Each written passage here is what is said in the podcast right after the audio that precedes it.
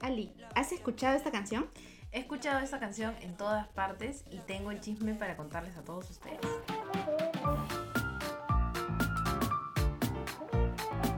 Caíste en mis redes con Ale y Ali Necio Sup.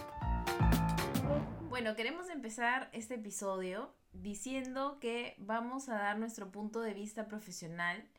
Eh, Nosotros nos especializamos en marca personal y es desde donde vamos a abordar ese tema. No vamos a abordarlo desde el lado legal porque no nos corresponde y es una dinámica completamente distinta. Pero para poder darles el contexto del episodio, muchos de nosotros hemos visto el caso de Soy Marjorit, que es una influencer peruana que se volvió famosa a partir de un viral junto con una canción de una artista llamada Wanda Nara.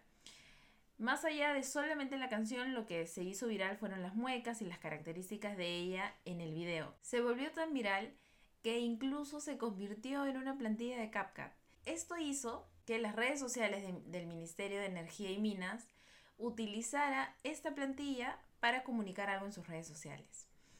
Y la reacción de este influencer fue contratar a una abogada e ir en contra del Ministerio de Energía y Minas, exigiéndole no solamente borrar el, el contenido que ellos habían usado, sino que también haya una remuneración monetaria. Algo que queremos recalcar y dejar así súper, súper claro es que todo el contenido que tú subas a las redes sociales se va a quedar en las redes sociales. Así como lo que pasa en Las Vegas se queda en Las Vegas, es tal cual. Cuando tú subes alguna foto, algún video, tú le das a la red, por decirlo así, el derecho de que esa foto, ese video pueda llegar a personas que no te conocen, que no te siguen y que cualquiera lo pueda usar. Así es que de la nada muchos de los virales surgen, ¿no? Porque mucha gente ve estos videos donde la gente se cae o estás en un concurso de belleza y alguien comete un error, entonces de pronto todo el mundo lo usa y le da diferentes contextos y así es como nacen estos momentos que todo el mundo replica en sus redes sociales porque pueden ser muy divertidos. Entonces, si tú vas a subir un contenido a redes sociales y quieres de alguna forma guardarlo, mejor no lo subas. O sea, si no quisieras que la gente lo use, si no quisieras que nadie lo replique, porque se va a quedar en las redes y cualquiera podría usarlo. Claro, pero si comenzamos con la premisa de que esta influencer está comenzando con su carrera, por más que tenga ya 9 millones de seguidores, que estos 9 millones de seguidores llegaron por ese viral, que si estás construyendo tu carrera como influencer, la manera de llegar a marcas y crear alianzas no es esta, ¿no?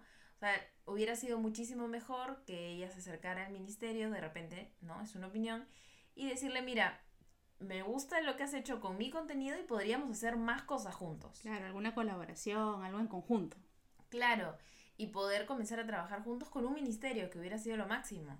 Pero ella se fue por el lado, por la vía legal, y esto ha ocasionado que muchos de sus seguidores se molesten con ella y comiencen a dejar de seguirla.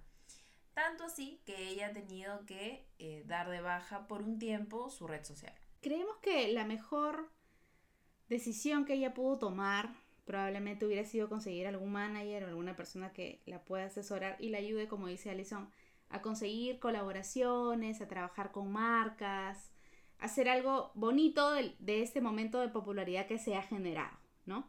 Porque si es una creadora de contenido, sabe lo valioso que para nosotros los creadores de contenido es que tu publicación llegue a mucha gente y que enseñe y que ayude y que inspire. Entonces no ha sido la forma, no ha sido la, la mejor manera de abordarlo y definitivamente hubiera sido mejor tener un manager que un abogado.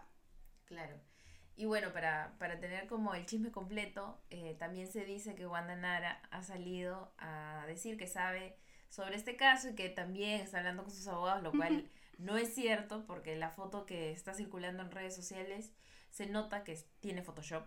No son las letras de Instagram cuando, está, cuando alguien hace esta ronda de preguntas. Entonces no va por ese lado. Muy probablemente Wanda Nara no, no va a tomar eh, acción con esto, ¿no? Sobre todo porque esa plantilla ha hecho que su canción sea más escuchada no solamente en su país, sino en muchos más países. Claro. Conclusiones con respecto a todo este caso y en general a todo lo que hemos escuchado y visto en redes.